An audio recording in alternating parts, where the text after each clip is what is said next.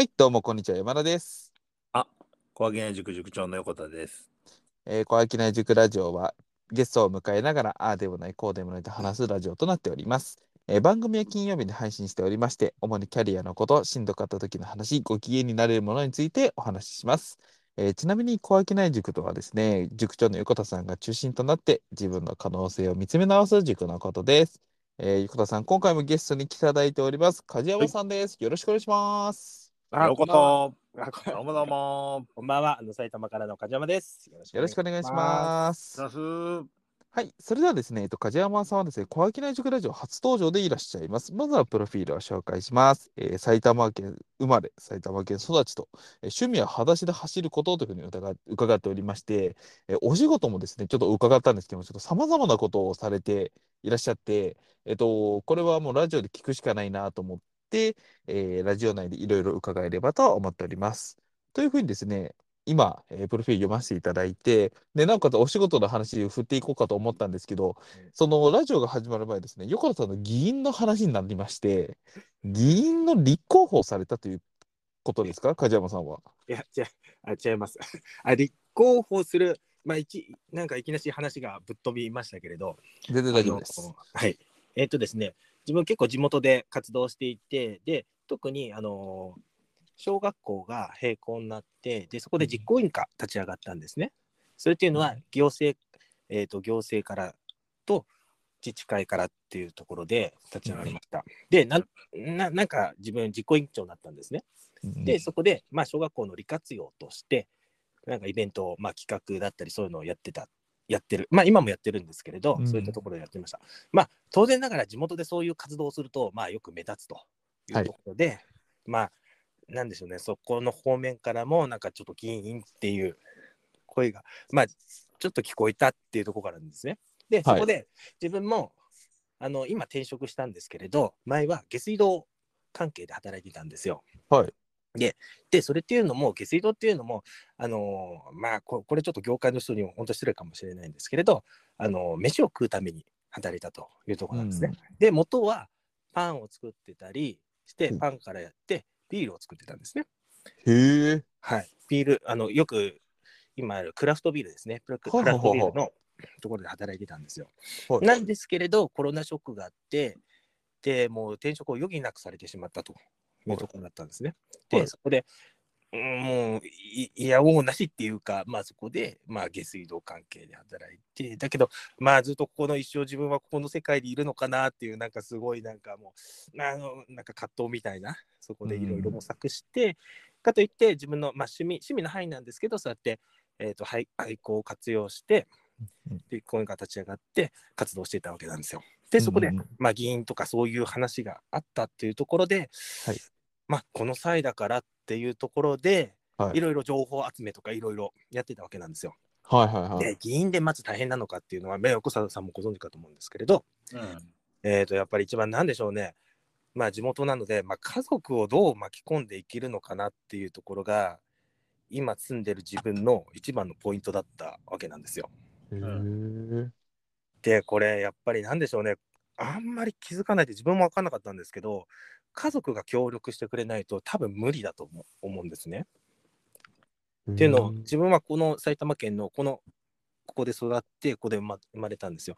なんですげえ地元なわけなんですよ。地元でここで住んでるわけなんですよ。うんうんなんでこのなんでしょうね地方議員っていうのはやっぱり地元地元を中心に活動拠点を広げていくっていう感じですかね。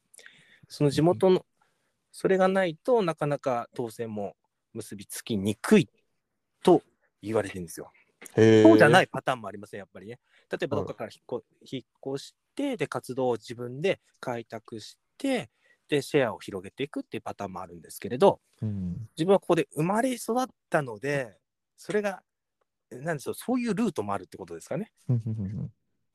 で、そうなると、まあ、家族っていうと、えっ、と、父親もそこそこな地域で活動してるんですね。農業関係で活動してるんですね。はい。で、そうなると、まあ、父親をうまく巻き込んで、うんやれればよかったんですけれど、はい。なかなかそこが折り合いがつかない。初めはあ結構、おのなんだこのすごく、まあ、びっくりするっていうか、うーん、なんかちょっと良かった、反応は良かったんですけれど、はいよ。くよくちょっと一歩二歩会話を進めていくと、はい。なかなかちょっと厳しいっていうか、うん、進まないっていうか話が、これすごいなんでしょうね。家族だと、うん、なんですね、すごい、まあ反対まではいかないんですけど、結構、メメンタルに来るんですよね。ななんて言うんだろうな、これ。えー、進まないっていうのはど,、うどういうことなんですか？進まないっていうのは自分のやりたいことに対して、まあ、要は反対ですよね。やるかやらないかって言ったら、止める、止めに入る方なんですね。ああ、そういうことですか。そうです。で、応援ではなくってことですね。そういうことなんですよ。で、自分もやっぱり今42歳なんですけれど、42にとって親が介入してくるっていうのはそこそこない、そんなないわけじゃないですか。あー確かに。確かに。ですごいやっぱ悔しいわけじゃないですな。なんでこの年になって親が入ってくんだよっつって。はい。すっげえめんどくさいけど、これ多分絶対クリアしないと何にも。も活動ができないっていうの分かってるので、まあ、はいほんと苦しくて、はい。まあ進まないし、やりたいことと全然合わねえしっていうので、えーまあ、すごい疲れましたね。え疲れー、て、で、ある程度の期間を設けて、まあ、あのーえっ、と、なんだ、説明会か、説明会し、えー統一選挙だったんで、4月の中旬なんですね、選挙が。で、その前に2月の下旬ぐらいに立候補者の説明会があるんですよ。はいで、そこで やるやらないかっていうのだと遅くて、自分の最低限は年末だったんですね。年末には、最低限年末にはやるかやらないか決めないと、もうもう選挙活動には間に、選挙活動だから政治活動か。政治活動には間に合わないと思ってたんですよ。はい。なんで、まあ、まあ、そこに結論を出したわけなんですよ。まあ、はいやらないという結論を出すわけなんですけれど、はい。まあ、そこまでが大変だったっていう、メンタルの意味で大変だったっていうことですね。えすー、ええなんか、イタルさんはあれですよね。うんちょっとなんかいろいろちょっとブログっていうか読ませていただいたら、そそれじゃない路線でもう勢いでガた感じですもんね。ああ、もう、あの、説得は4日で終わらせました。ですよね。へ終わらせえたという終わらせたというかですね、うんもうあの、なんていうかな、諦められたっていうかですね。うんうんですよね。そうなんですよね。ー、諦められた。そう、あのーそうなんですよ。こん、うん、根負けっていうか、そうなんですよね。それも考えてたんですけれど、やっぱり、うーん、折れないっていうか、親父もそうなんですけど、おふおふくろもそうなんですよ。おふくろも反対して。で、奥さんは、あ、子供が、奥さんいて子供いる3人いるんですけど、自分。はい奥さんはギリギリ、まあ、どっちでもいいけれど、まあ、でも、うんまあ、あなたが決めたらしょうがねえなっていう応援はされなかったという。あだから、味方がいないのっていうのは、本当辛いですね、これは。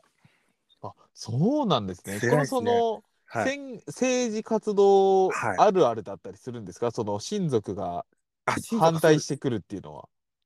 えーありますね。あ、あるパターンがありますね。大体ありますね。あ、あ大体っていうか、うん、このパターンは確かにあります。あるんですけど、これでどうするかっていうパターンで、強引に進める人と、こはいれで。自分みたいに折り合いがつかないから諦めるパターンが当然ながらあるとはい。いうことなんですよ。で、自分は強引に進めた場合、絶対失敗するなと思ってたんですね。さっき言ったように、地元なわけなんですよ。地元で、はい。親親とかが応援してくれないと、はい。これ何にも力が生み出せないので、自分一人じゃできないっていうのは分かってたんですよ。へえ。なんだかそのお父さんが、はいそのまあはい農業関係って方、はいことはこの地主さんの指令が多いってことじゃないですか。そうですね。多分、えーあはいれでそうです。はい。そうかなと思ったんですけど、はいそうなってくると協力者になったらかなり強力な、あ、そうです。あめちゃくちゃ強いです。っていうことですよね。そうです、そういうことです。そこがちょっとうまこうなかなかうまく進まなくて進まない、そうですね。そこだったんですよ。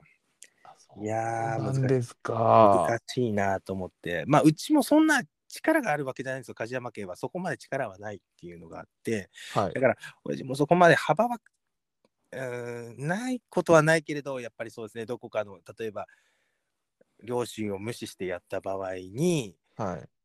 なんか自分が一人であの活動してたら、親父の、親父とか目に入ってくるわけなんですよ。勝手に子供が動いていて。はい立場的にすっげえ気まずいと思うんですよ。ああ、まあ農家さんですし、よりそうなのかもしれませんね。地元との結びつきが強いからこそ。うそうそう、まさにその通りです。おっしゃる通りです。そうなんですよ。ああ、やっぱそういうことですか。仕事がしづらくなるのも嫌だしっていうことになっちゃそういうことです。そうです。今後、そうなんですよね。まあ、あー最後はもしかして親親は根負けするのかもしれないんですけど、そうは言っても、はい途中のスタートダッシュの時に、あの言えばなんかまとまりがつかねえとか、そういう噂が立ったらもう絶対無理ですからね。なるほど、そういうことですね。そうなんですよ。そう、それがあったので、うわ、これ無理だなと思って、はいで、やっぱりやってる途中にそう12、11月かそのぐらいに、やっぱりちょっと半分、初めはすごい自分もやる気ですごいいろいろ頑張ってたんですけれど、はい万が一これダメかもしれないっていうのがちょっと見えてきて、ちはいょっと考えるようになったんですよ。だから少しは自分のメンタルっていうか、もう、なクッションじゃないけれど、うんそのダメな場合の人生っていうのをちょっと描き始めて、へえ。本当にこれなんでしょうね。やっぱり親っていうのは何でしょう、この年になってもやっぱ育てられた、あ当然ながら育てられたわけじゃないですか、子供の子ちっちゃい頃。はい。だからそれが、だから反対とかなんでしょうね、すごい自分の中に入ってきちゃうんですよね。ああこれ親ってなんかやっぱすげえなと思って、あ、あすごくなんかびっくりしましたね、これを通して。あ、ありがとうございます。すごい。他の方が経験されてると、僕が人生で経験おそらくしないであろうことを、政治活動をされてるって、で、かつ、い横田さんははい。市議会議員になられた経験もあるということかと思うんですけど、この親御さんとの折り合いの話って聞いたことありますか？結構あるもんですか？もちろんもちろん。へえ。目指したいけどやっぱりいろんな親族からの反対が多いみたいなことは結構あるってことですか？めっちゃある。へえめっちゃある。もう結局親族が応援してくれないからダメみたいなことばっかりやね。うん。ええそうなんですか？ほんとそう。えっていうのもね、うん。あの、えー政治活動っていうのは、あのーほとんど、まあまあ、ほとんどではないけど、あの、結局本人は楽しくやれるんだけど、噂を流されたりして、周りの家族はね、なんかいろいろ陰口にね、なんか気になってくるんだよね。そこです。へえそう。で、それをなんか周りの人とかに言った時の反応の悪さとか、はいなんか、で、どんどんこう、自分らの家族全体が、なんなんていうのかな、あの政治活動っぽい、こう、生き方をさせられそうなとかを、はいなんかこう、周りの人とかにいろいろほのめかされたりすると、え嫌だなみたいな気持ちになってきて、なんか思ったよりめんどくさいぞみたいな感じになってくると、もう、お前もう、なんかやめとけみたいな。サラリーマンしとけもうみたいな感じに なってくるっていうですね。無難に行けとなっちゃうわけですねいいけど。いろいろ言われるわよみたいな。なんとか議員とかにもなんか、これこれしなきゃいけなくなるわよとか言われたりして、え、はいはいはいえ、めんどくさいなみたいな。いや、はい。だから、なんかそういうのは他の人にやらしといたらいいんだよとかいう、あの、界隈の話が、まあ盛り上がると、もうあの、はい。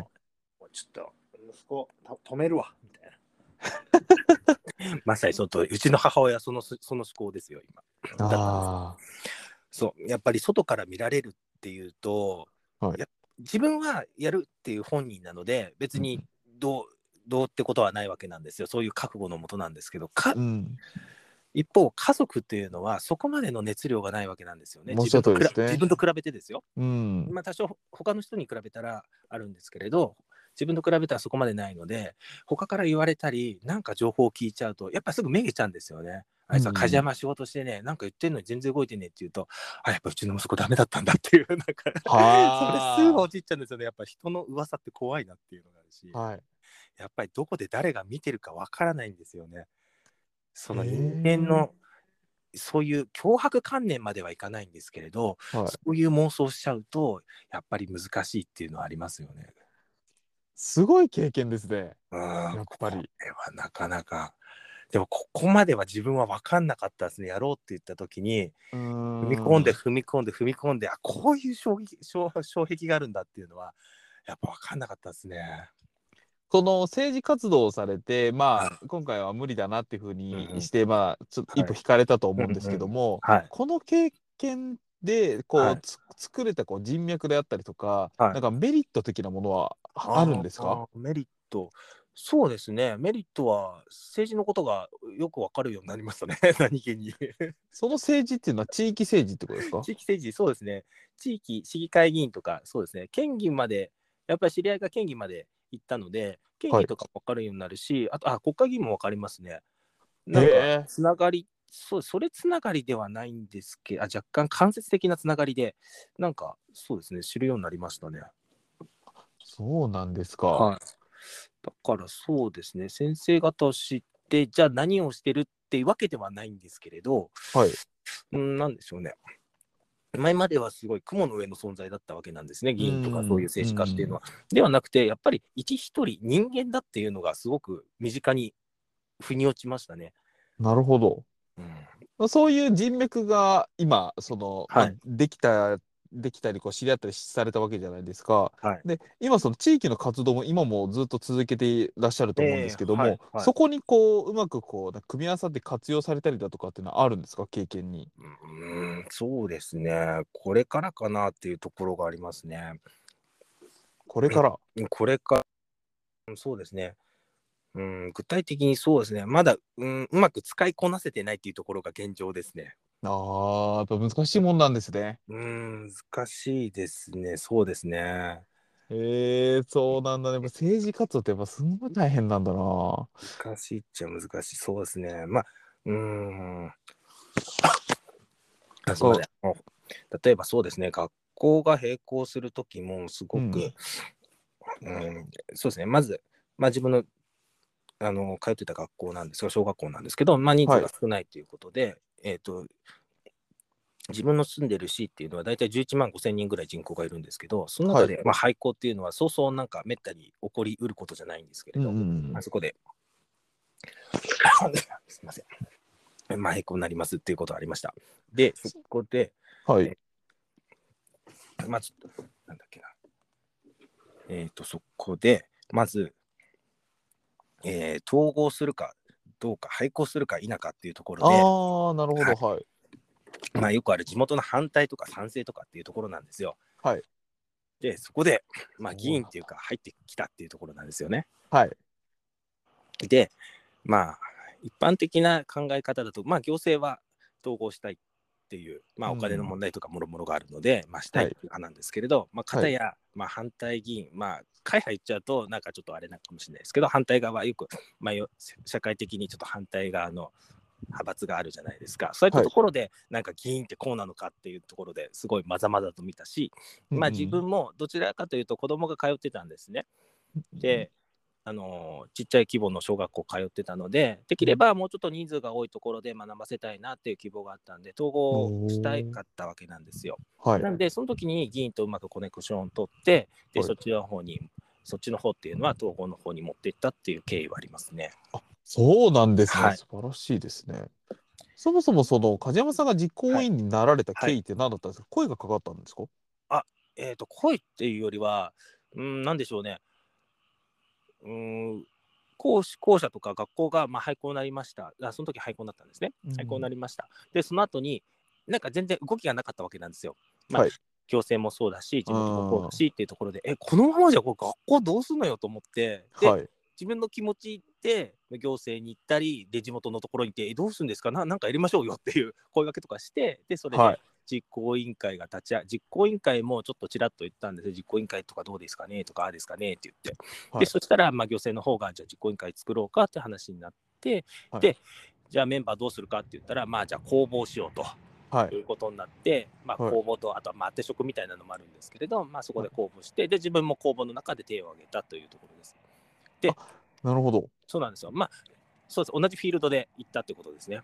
梶山さんがリーダー格ってことですか、うん、一応なんかそうですね。で、集まった実行委員の中で、で、幸いにしてよかったのが、大体集まってくる人、想像ができる通りにシニアの方なんですね。地元の方。はいはいで、地元の方だと、大体、まあ、もう本当失礼かもしれないんですけれど、思考がちょっと、まあ、偏るってちょっと硬いかなっていうところがあるんですね。はいでよりは、やっぱり若い人たちに任せたいっっていう声が多々あったんですよ。それがすごく幸いしてよかったんですね。はいはいはいで若い人たち若い方で立候補されたのっていうのは私ともう一人の方だったんですよ。ええ。まあその中でどうするかって言ってそれま以前に自分結構イベントっていうかちっちゃいなんかやってたんですね。うんそういうのがやってたからまあそこで推薦をされたっていう形ですねその人たちに。そういうことなんですよね。。はい。ええなるほど。はいその廃校をなった時に、じゃあはいこれどうすんのっていう時にはもう梶山さん動いてたんですか、それとも別の方が動いたんですか？廃校あ別の人も動いてました。じ地元で自治会のところあ自治会も入ってるんですけれどあやっぱいろんな人がやっぱり気になってたわけですね。廃校のままみんなどうすんだと。そうですねただ動いて言ってもあんまりいないですよ実際問題。まあそうですよね。はい、あんまりほほっとからしますよね。そうですそうです別にどんな何も興味はないですね他の人は。まあまあうんえー、すごい。そういうことですか？ほんで実行委員が立ち上がって、で、はい梶山さんがもうそれでこう活動されていらっしゃってってことですもんね。そうですね。はい、ただ、まあ、後者の本格的な活活活用よりは、その単発でなんか定期的になんかイベントをやってるような感うじです。ん。そうですよね。なんか年2回、あ、そうです、えーそうです、そういうことです。目標にマーケットを企画あされてるというふうはにそうですね。伺ってたので。はい。そこですね。そうなんですね。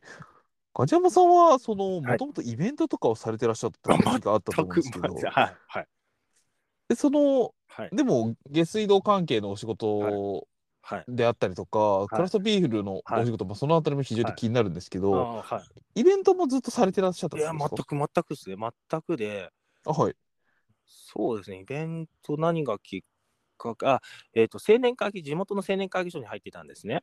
ああ、そうなんですね。はい。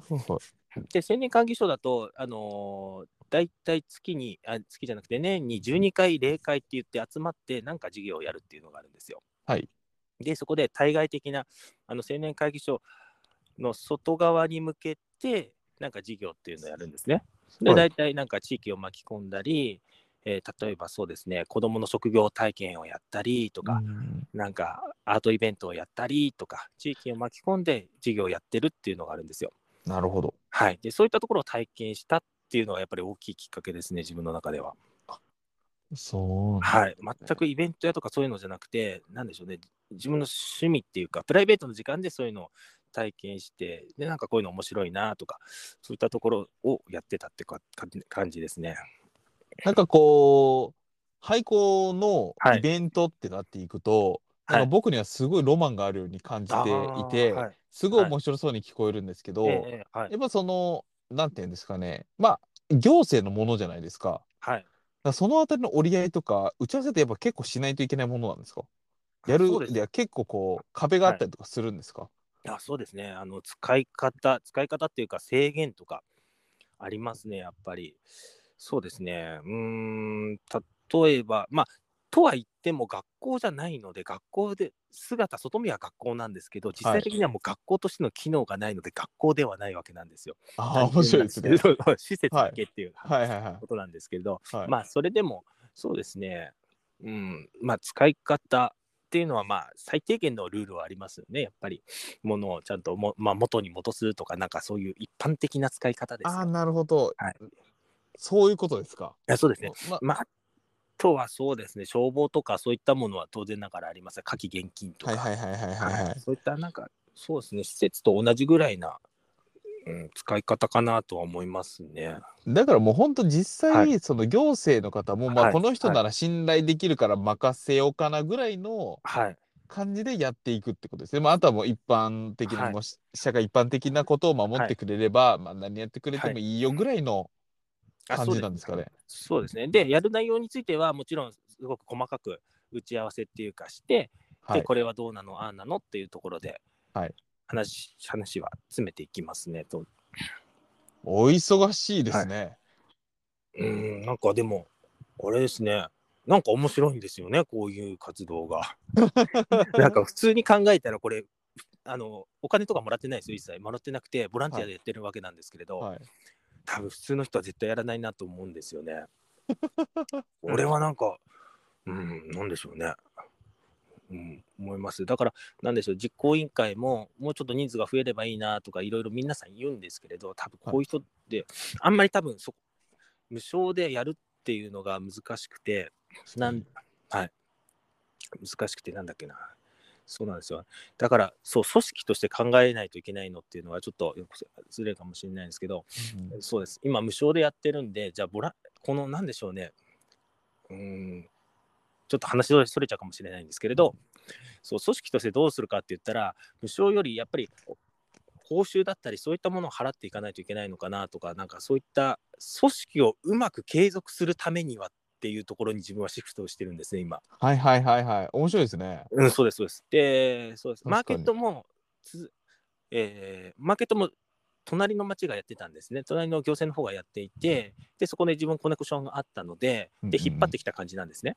で、うんマーケットっていうのはききあ初め聞いたのが、その長くやることに価値があるっていうところではい聞いたんですね。だから、初め一発、一回だけじゃなくて、これ継続してやったらすごく価値が出るから、じゃあこれを主軸にしてやろうかっていうところで、今、あの考えを置いてるところなんですよ。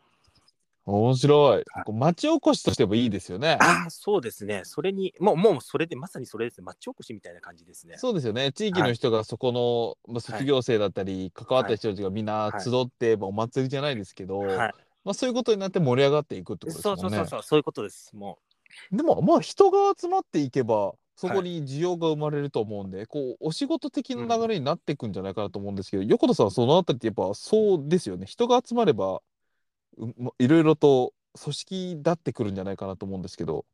そうね。まあ、どこでお金を取るかにはよるけど、まあ、梶山さんちがね、その、なんていうの？うんと、家族みんな、梶山さんがそれそんなにね、うんあの安定的にそこまで稼いでなかったとしても、問題なければ何の問題もなく、なんかそういう活動をしててもいいんじゃないかなみたいな感じかなんなんか、あの、なんていうのかな。もちろん、その、町おこしを通じて、ちょっとずつ利益が生まれていく。で、それの分け前がちょっとずつそれぞれに分配されていくみたいなことが大切なんだけど、その、その利益が出るまで待てる人たちは誰なのっていう感じだよね。で、そうなってくると、ほとんどおじいちゃんとかになってくるんだよね。ああそう。だから、現役世代でそんなことやってるはいそのことを容認される人って誰なのみたいな話にうん。ほとんどなってきて、だから、ほとんどの活動は、おっちゃんが、まあ、引退後のおっちゃんとかやるわけ。はい。で、アイデアが面白くないから売れないわけっていう。ね。その通りです。まさにその通り。